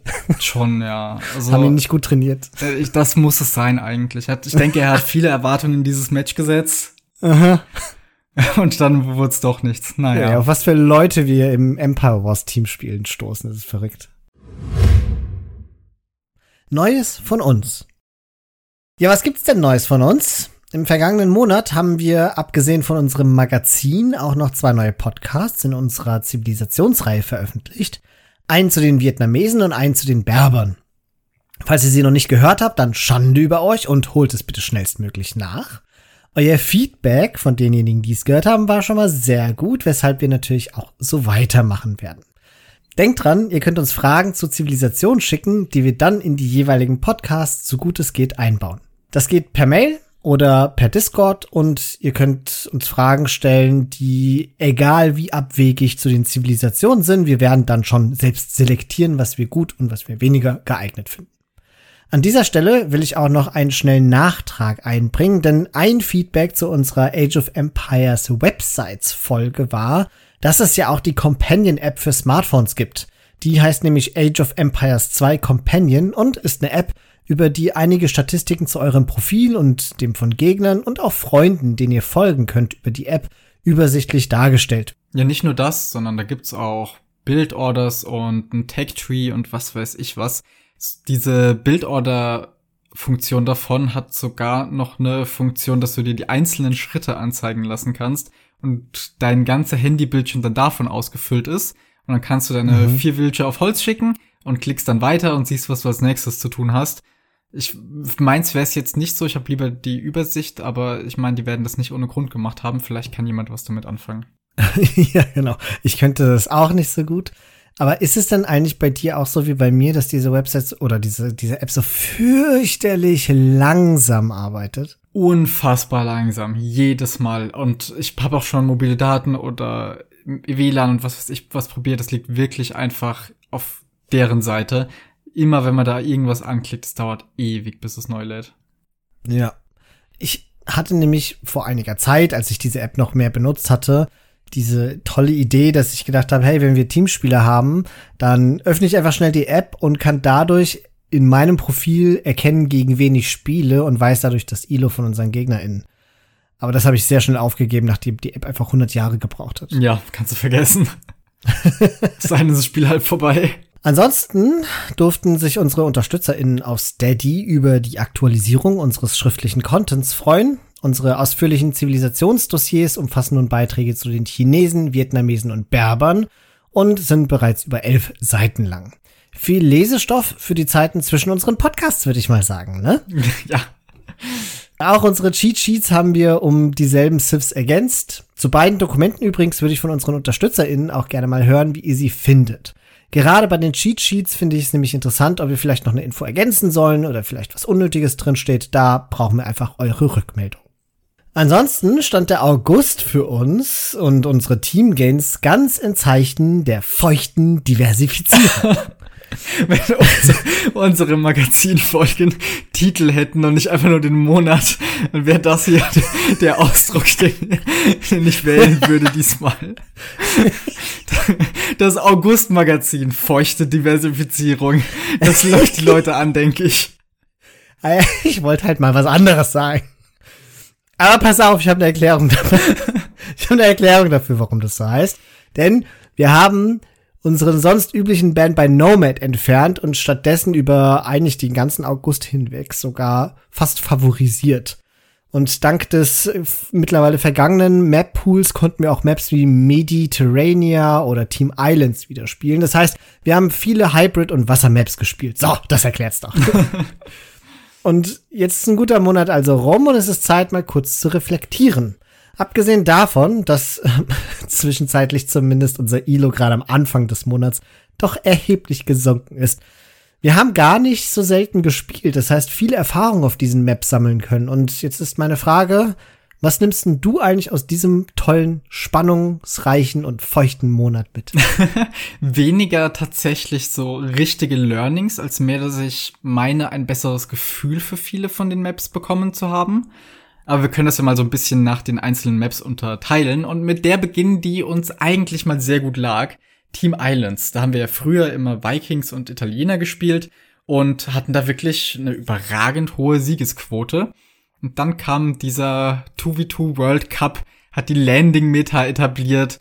Und das war eine Strategie, mit der wir ja sehr große Probleme hatten, weil wir weder gut darin waren, gegen Landings zu verteidigen, noch gut darin selbst zu landen. Und du wurdest ja berühmterweise sogar in der AOE 2 Germany 2v2 Liga auch schon geduscht auf Team Islands. Und das, das musstest du jetzt sagen, gell? Natürlich. oh Mann, ich schäme mich immer noch dafür. Das war schon mal Thema hier im Magazin, das wissen sowieso Aber wer rechnet Christian. denn damit? Wer rechnet mit einem Persian Douche auf Team 1? Gut, wenn dein Gegner Persian pickt. Ja. Hätten wir eigentlich drauf kommen können, ne? Schon, ne? Möchte sagen, es lief in der Vergangenheit auf Team Islands dann nicht mehr ganz so gut, eben seit es die Landing-Meta gibt. Aber die letzten Wochen waren besser. Und ich glaube, das lag nicht nur daran, dass wir mit den Landings erfolgreicher waren in alle Richtungen, sondern wir haben auch sehr oft Leute angetroffen, die lieber komplett auf Wasser spielen wollten, was uns besser liegt. Und ja. andererseits gab es aber auch erfolgreiche Landings unsererseits. Ich erinnere mich da an ein Spiel, in dem ich von Random Franken bekommen hatte, also eine Zivilisation, die denkbar ungeeignet für Wasser ist, mangels Bracer. Und mit denen bin ich gelandet. Die Scouts haben dann bei unseren Gegnern sehr viel Schaden angerichtet und in der Zwischenzeit hast du ja sogar alleine Wasser gewonnen. Und das, das lief sehr gut, über, ganz zu unserer Überraschung, ja. Und generell läuft auch Wassergewinnen besser als früher. Einerseits vielleicht, weil du mittlerweile nicht mehr Italiener, sondern Byzantines spielst und die einfach super starke Feuerschiffe haben. Mhm. Und dann Feuerschiff Micro ist halt sowieso überragend. Du lobst mich ja immer für mein Archer Micro und meinst, wie das über unserem ILO ist und so. Und ich glaube, so ist das mit dir und deinen Feuerschiffen. Ein sehr kurioses und nischiges Talent, aber du bist echt krass mit denen. Ich würde gern tauschen, wenn's geht. aber ich glaube auch, ich bin ein bisschen besser geworden mit den Galleys und äh, hab viel gelernt, auch so mal, wie es läuft, Masse zu sammeln, dass die Ico dahinter nicht untergeht. Und das liegt eben einfach an den vielen Spielen, die wir hatten. Einerseits eben auf den Hybrid Maps und andererseits aber auch auf Team Islands. Ich glaube, da ist insgesamt einfach vieles besser geworden auf unserer Seite. Ich glaube auch. so ganz im Allgemeinen sind wir besser geworden.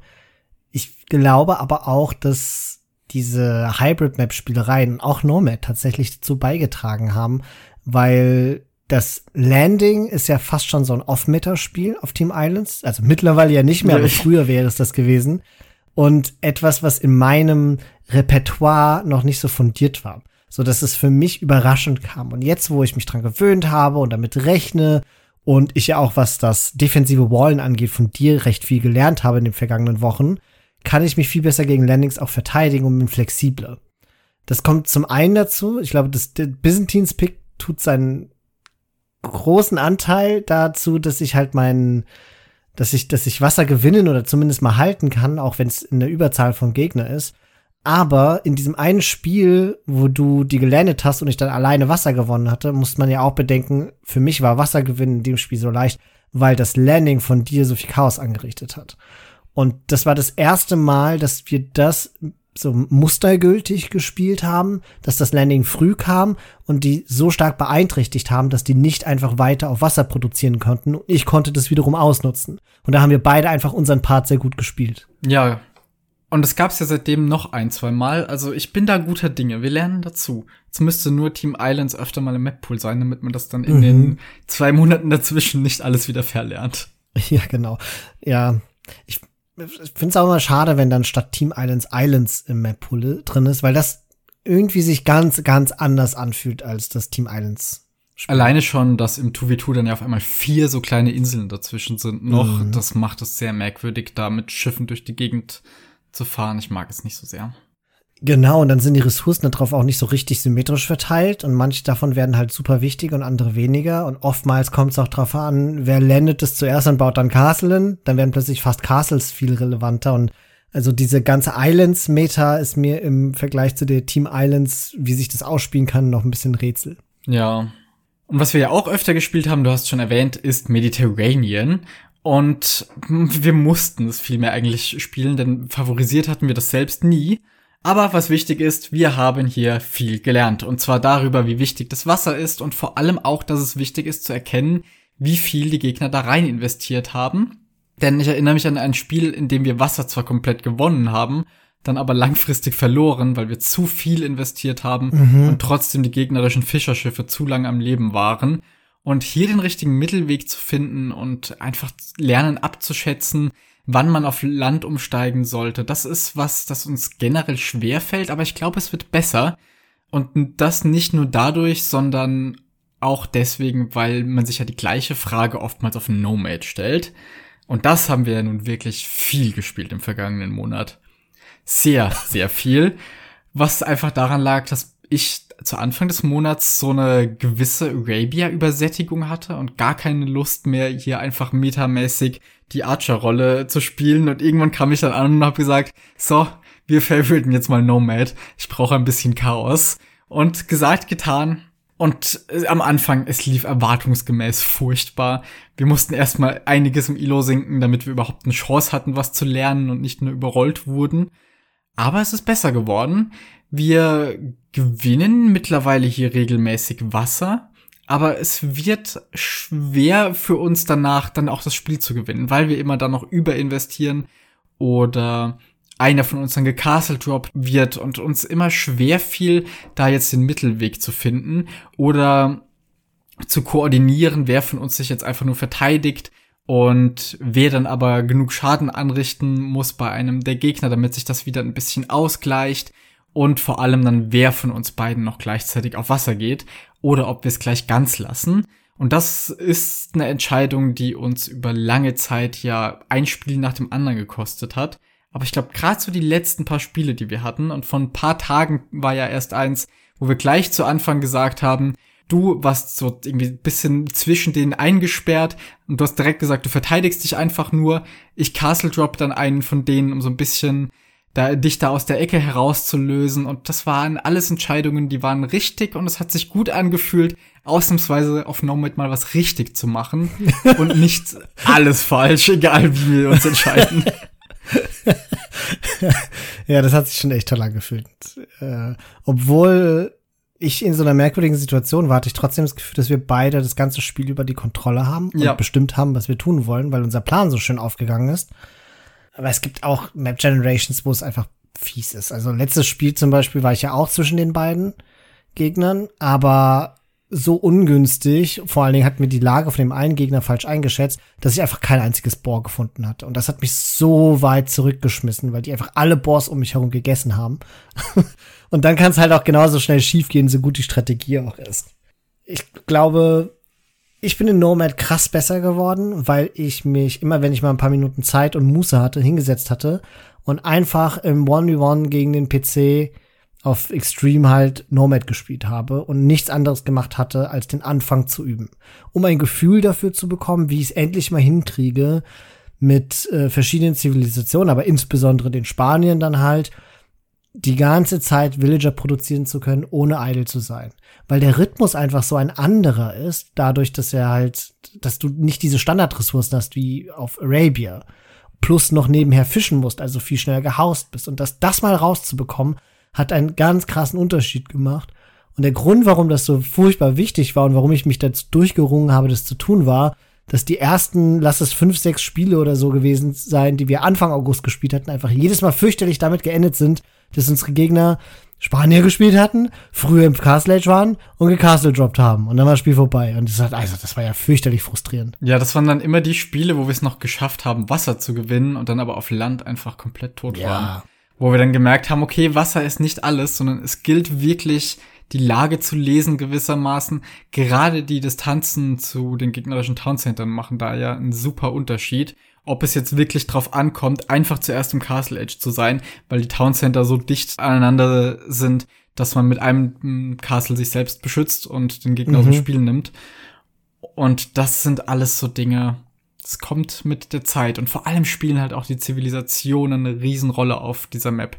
Und wir haben ja für uns so ein bisschen festgestellt, dass uns die Nomad-Meta, auch nachdem wir jetzt besser geworden sind, nicht so viel Spaß macht. Denn es läuft mhm. ja immer auf dieses Fast Castle Castle Drop hinaus und dann hat sich schon bis zu einem gewissen Grad entschieden, wie das ausgeht und vor allem eben, wenn die Spanier beteiligt sind. Und deswegen die für uns spaßigsten Runden waren ja immer die, in denen es Random Sith wurde. Und mhm. gerade keine von diesen Top-Zivilisationen, wie eben Spanier, Perser, Malier oder sowas beteiligt waren. Dann kommt es ja. wirklich auf die Flexibilität an und das Anpassungsvermögen.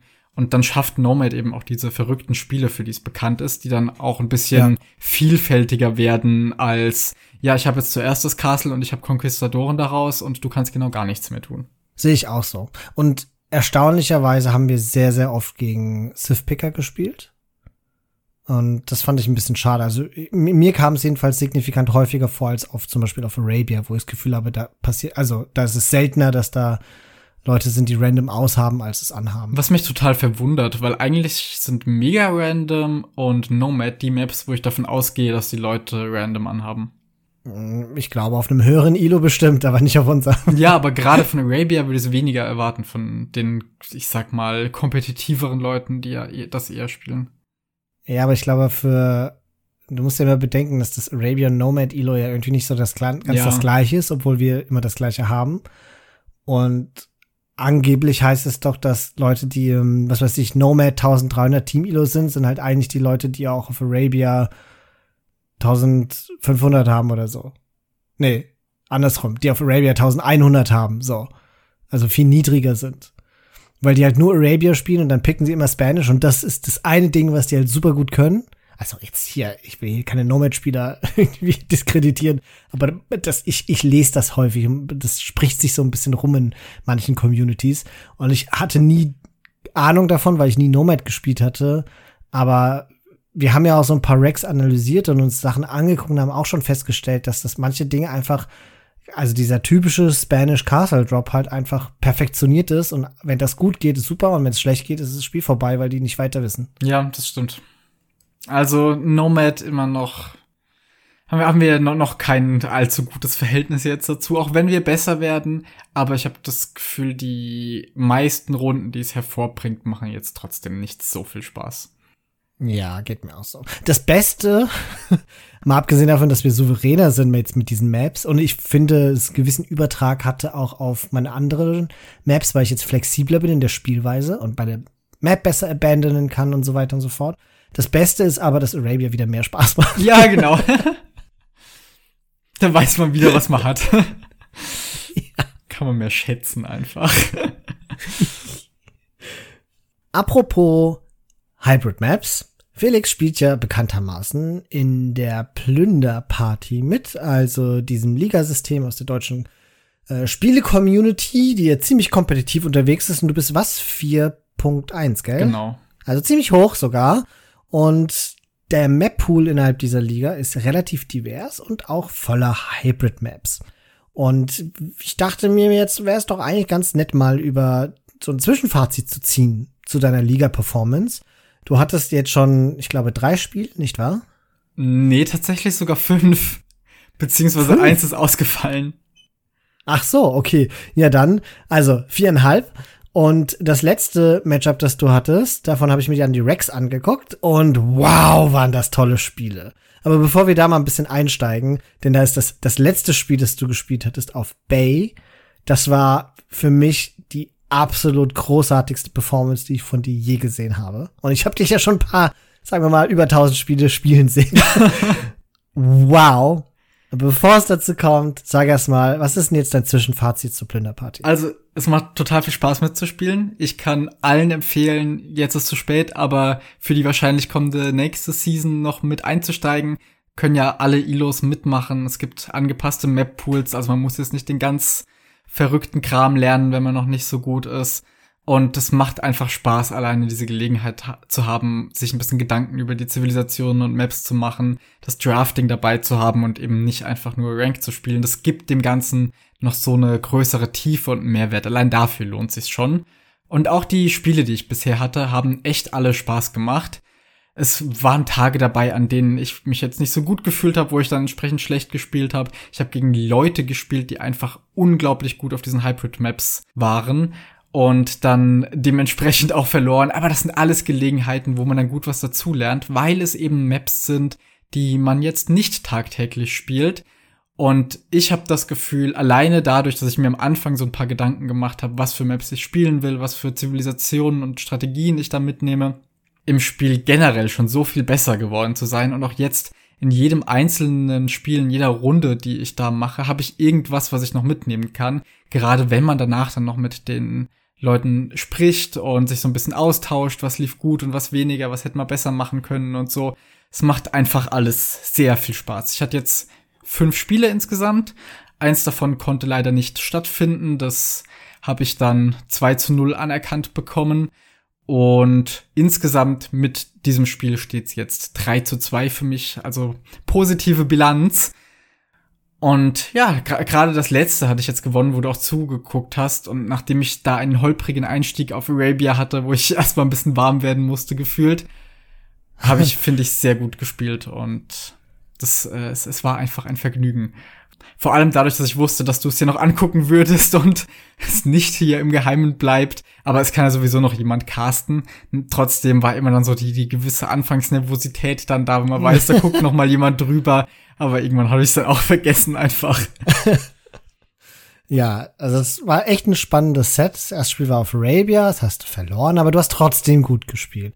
Das zweite Spiel war auf Land Madness, da hast du gewonnen und es war mega, mega spannend, weil du sehr lange im Feudal Age geblieben bist. Dein Gegner hat hochgeklickt, aber du hast das ausgenutzt und ihn einfach überrannt mit Scouts und später dann Lightcav. Und dann musste der Gegner auch aufgeben, weil du ihn einfach von allen Ressourcen abgehalten hast. Also das war schon eine echt tolle Performance. Aber dann, Spiel 3, das entscheidende Spiel in einem Best of Three auf Bay. Der Gegner pickt Mongolen. Wahrscheinlich die beste Civ, zumindest mal auf dem Papier auf dieser Map, weil es ja überall Hand gibt und die Mongolen ja den Bonus haben, dass die Nahrung vom Hand so viel schneller sammeln. Für die Leute, die Bay nicht wissen, wie sie heißt, manche Leute kennen die Map ja auch unter dem Namen Pants, weil das so aussieht, als wäre da so eine Gürtelschnalle und dann die Hosenbeine und das Wasser sieht aus wie das Loch zwischen den Hosenbeinen. Äh, das ist eine Hidden Cup Map. Und Felix hat, klug wie er ist, die Byzantiner gepickt. Wahrscheinlich auch als Reaktion auf den Mongolen-Pick, oder? Oder war das von Anfang an dein Präferierte Das war von Anfang an mein Plan. Beziehungsweise Italiener hätte ich auch noch genommen, aber mhm. Byzantines war das, was ich haben wollte. Okay, sehr gut. Und das ist ja auch eine gute Counter-Civ gegen die Mongolen. Insbesondere dadurch, dass du eigentlich immer Wasser gewinnen solltest. Und so war es dann auch. Ich war ganz, ganz stolz auf dich, als ich das gesehen hatte, dass du tatsächlich Wasser für dich gewonnen hast. Aber das ist gar nicht die große Leistung, mit Byzantinern Wasser gegen Mongolen zu gewinnen. Nein. Die große Leistung war in meinen Augen, und das hast du, das haben, glaube ich, wir beide noch nie so perfekt gemacht in dem Spiel, dass du genau die richtige Menge an Ressourcen in deine Schiffe investiert hast und als du Wasser gewonnen hast, hattest du eine kleine Anzahl, ich glaube noch drei Schiffe oder so und noch eine Demo, die die Shoreline patrouilliert haben, hast die Häfen gekillt und du hast nicht weiter rein investiert, nur ein paar Fischerboote Geld. Das war so vorbildlich, das war so lehrbuchmäßig und hast währenddessen schon die Transition auf Land gemacht, um ihn davon abzuhalten, seine Hand einzusammeln, Villager abzufangen und auch seine Castle-Zeit matchen zu können. Also das war für mich der erste geniale Move in deinem Gameplay. Ja, da habe ich mir währenddessen gar nicht so viele Gedanken drüber gemacht, muss ich sagen. Ich hatte einfach für mich erkannt, okay, ich bin in Wasser von dran. Und dann habe ich versucht, eben drauf zu achten, ob er nochmal Fähnchen auf seinen Docks hat. Und ich wusste halt, solange er noch keine drauf hat, bin ich noch in der Überzahl. Und wenn doch, wenn ich dann anfange nachzuproduzieren direkt, dann werde ich auch weiterhin in der Überzahl bleiben. Und nachdem dann eben nichts mehr kam, bin ich auch bei dem wenigen, was ich noch an Wassermilitär hatte, geblieben. Du sagst das so leicht, aber mach das mal in einem Decider-Spiel, im Turnier. ja. ich glaube, ihr hattet ja auch recht spät am Abend gespielt, ne? Ja. Und dann, da kommt ja schon einiges zusammen. Und ich finde, es ist so leicht, auf Wasser zu overinvesten. Und nö, ist dir, ist dir gut gelungen. Meine größere Sorge war halt, weil er Mongolen war, dass er den ganzen Hand bekommt. Deswegen habe ich halt mhm. früher Archer hinzugefügt, um einfach danach zu schauen, ihn so ein bisschen unter Druck zu setzen und in seiner Base zu halten weil ich ja weiß, dass also für ihn das wohl die wichtigere Nahrungsquelle sein würde. Ich hatte mich schon richtig geärgert, als ich gesehen habe, dass mitten auf der Map schon eine Mühle stand, wo auch schon alles leer gegessen war und Villager konnte ich auch keine mehr finden, weil er sie klugerweise zurückgezogen hatte. Mhm. Erwartet man gar nicht. Ich hätte auch erwartet, dass er dann die restliche Map mit seinen Villagern abgrast, um den Hand mitzunehmen, aber er ist zurückgegangen. Naja, und dann gab es, glaube ich, noch einen zweiten Schachzug von dir, der auch spielentscheidend war. Und zwar hast du ausgenutzt, dass man mit Byzantinern natürlich schnell in die Imperialzeit klicken kann, weil sie ja den Bonus haben, dass die Imp das Imperial Upgrade sozusagen äh, vergünstigt ist. Ich glaube, man, man spart da so um die 500, 600 Ressourcen. Und du hast deinen Vorteil nicht ausgenutzt, indem du geboomt hast wie ein Verrückter, sondern du hast die Map Control gesichert und Army gebaut, insbesondere halt Crossbows und hast dann schnell hochgeklickt, um seine Imperial Time matchen zu können und hast dadurch mehr oder weniger das Spiel gewonnen, weil du ihn nie aus seiner Ecke da, aus seinem Hosenbein herausgelassen hast. Und das war eine Entscheidung.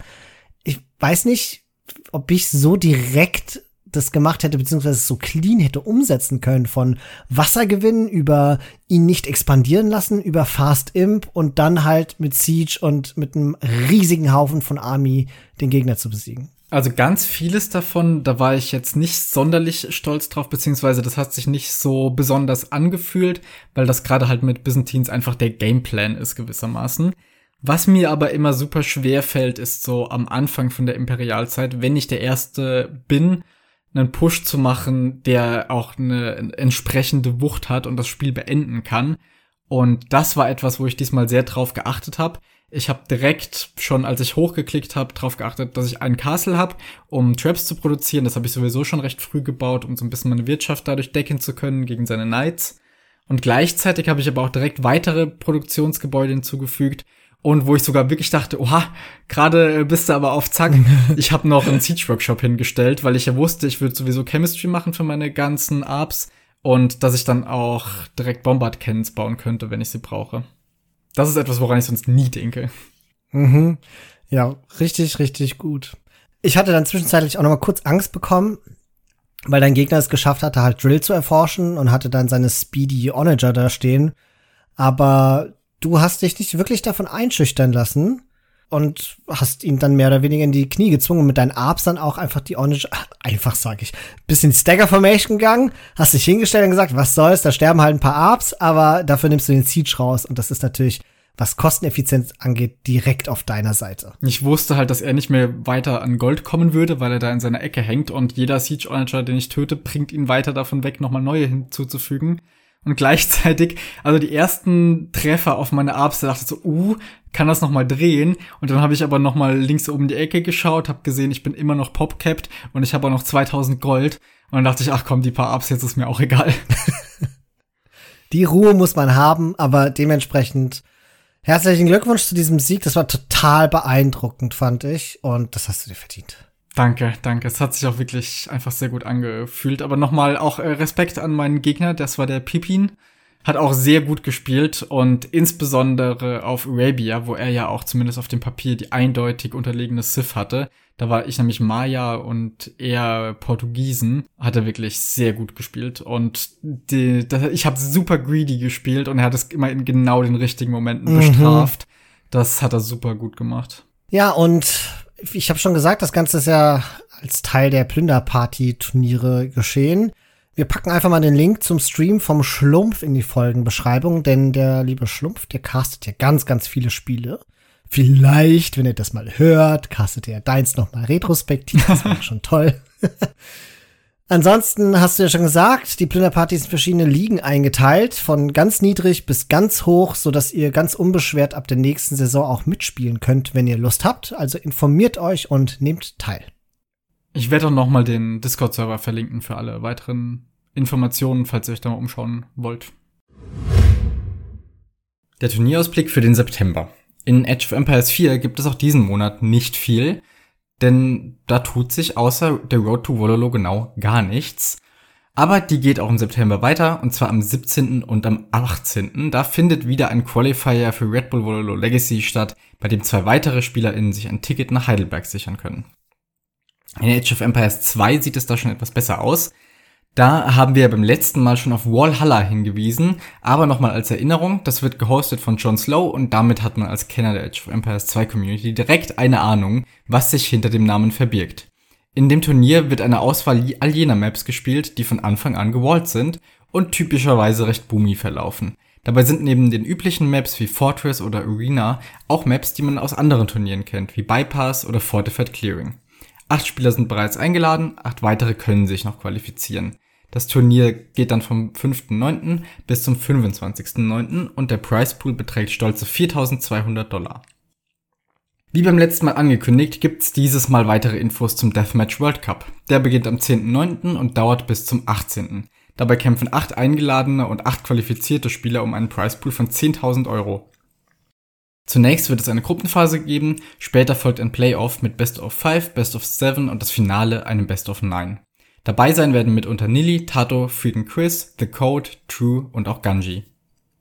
Der Chaos Cup ist ein 1v1 Single Elimination Turnier, das, wie der Name vermuten lässt, auf den chaotischsten aller Maps stattfinden wird. Das sind beispielsweise Chaos Pit, Socotra, African Springs oder Water Nomad. Für das Bracket der besten 16 Angemeldeten gibt es einen Prize Pool von 150 Dollar, doch es wird auch weitere Non-Prize Brackets geben, so dass Chaos-Liebende aller Skillgruppen mitmachen können. Gehostet wird das Turnier von Akal, die Anmeldung läuft über seinen Discord-Server, den wir hier auch verlinken werden. Anmelden kann man sich bis zum 4. September, das Turnier findet zwischen dem 5. und 20. September statt. Die World Series of Empire Wars ist ein 1v1-Turnier mit den gleichen Settings wie in Red Bull Vololo. Wer also auch mal nachempfinden möchte, was die Pros spielen, kann sich bis zum 3. September anmelden. Das Turnier geht vom 5. September bis zum 16. Oktober. Der Price Pool beträgt hier 500 Dollar und alle SpielerInnen werden hier in Gruppen aufgeteilt und spielen dann ein Single Elimination Bracket. Bei Magna Carta handelt es sich ebenfalls um ein Empire Wars 1v1 Turnier, das von Red Bull Vololo inspiriert wurde und dementsprechend die gleichen Maps bietet. Anmelden können sich SpielerInnen aller Skill-Level, danach wird dann in Gruppen eingeteilt, sodass es faire Matchups geben sollte. Die höchste Gruppe spielt um den Price Pool, der mindestens 250 Dollar betragen wird. Das Ganze wird übrigens von JBR gehostet. Das ist British Dave, wie ihn Nillys Community liebevoll nennt, seit er dessen Qualifizierungsspiele für Red Bull Vololo gecastet hat. Anmelden könnt ihr euch hier bis zum 4. September. Bereits beim letzten Mal hatte ja Basso an dieser Stelle schon sein eigenes Turnier angekündigt, das Bomber und auch das Rookie Bomber. An dieser Stelle nochmal ein Hinweis von uns, schaut bei ihm vorbei, der Link ist in der Beschreibung, denn die Anmeldungen laufen noch. Und zum Schluss haben wir noch eine eigene Ankündigung unserer Freunde von AOE2 Germany.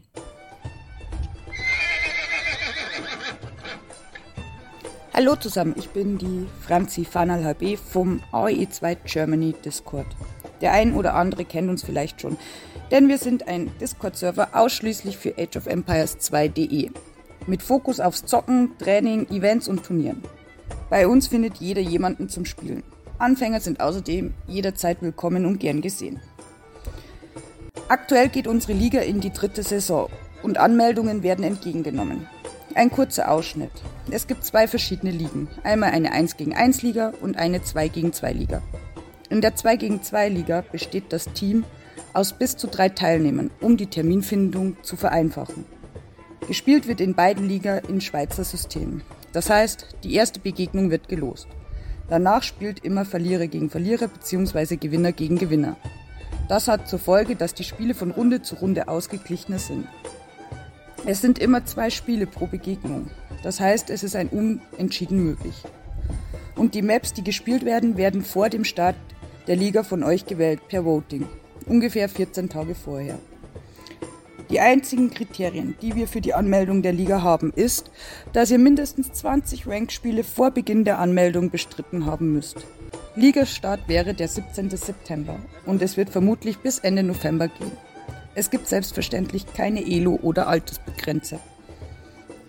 Den Link zur Anmeldung sowie das komplette Regelwerk findet ihr auf dem Discord AOE2 Germany oder unter www.aoe2germany.de.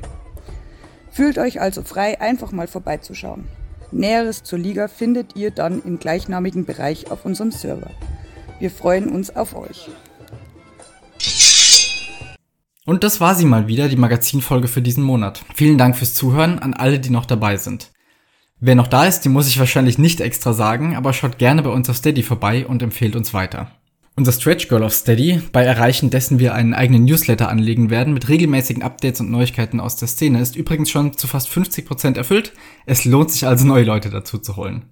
Und einen besonderen Dank spreche ich an dieser Stelle wie immer unseren Stone und Gold Please Bäckern aus. Das sind aktuelle Konstantin und Kanuk. Vielen Dank euch, dass ihr uns so großzügig unterstützt und helft, unsere Kosten durch dieses Projekt zu decken. Und jetzt kurz vor Schluss muss ich noch einen Nachtrag machen. Denn wir hatten es ja schon erwähnt gleich zu Beginn, wir waren unter den vielen Leuten, die keine Tickets mehr zu Red Bull Vololo Legacy bekommen haben und deswegen nicht nach Heidelberg fahren konnten. Aber das hat sich jetzt geändert und deswegen möchte ich an dieser Stelle neben den, ich sag mal, üblichen Danksagungen noch eine ganz besondere aussprechen. An den Manu, dem leider, leider für ihn zwei Freunde abgesprungen sind, der jetzt aber genau zwei Tickets übrig hatte und die tatsächlich uns zur Verfügung gestellt und nicht nur das, sondern sogar gleich geschenkt hat. Und deswegen nochmal eine extra Erwähnung hier an dieser Stelle. Vielen, vielen Dank, Manu, dass du uns das ermöglichst. Wir freuen uns sehr. Und damit bis zum nächsten Mal.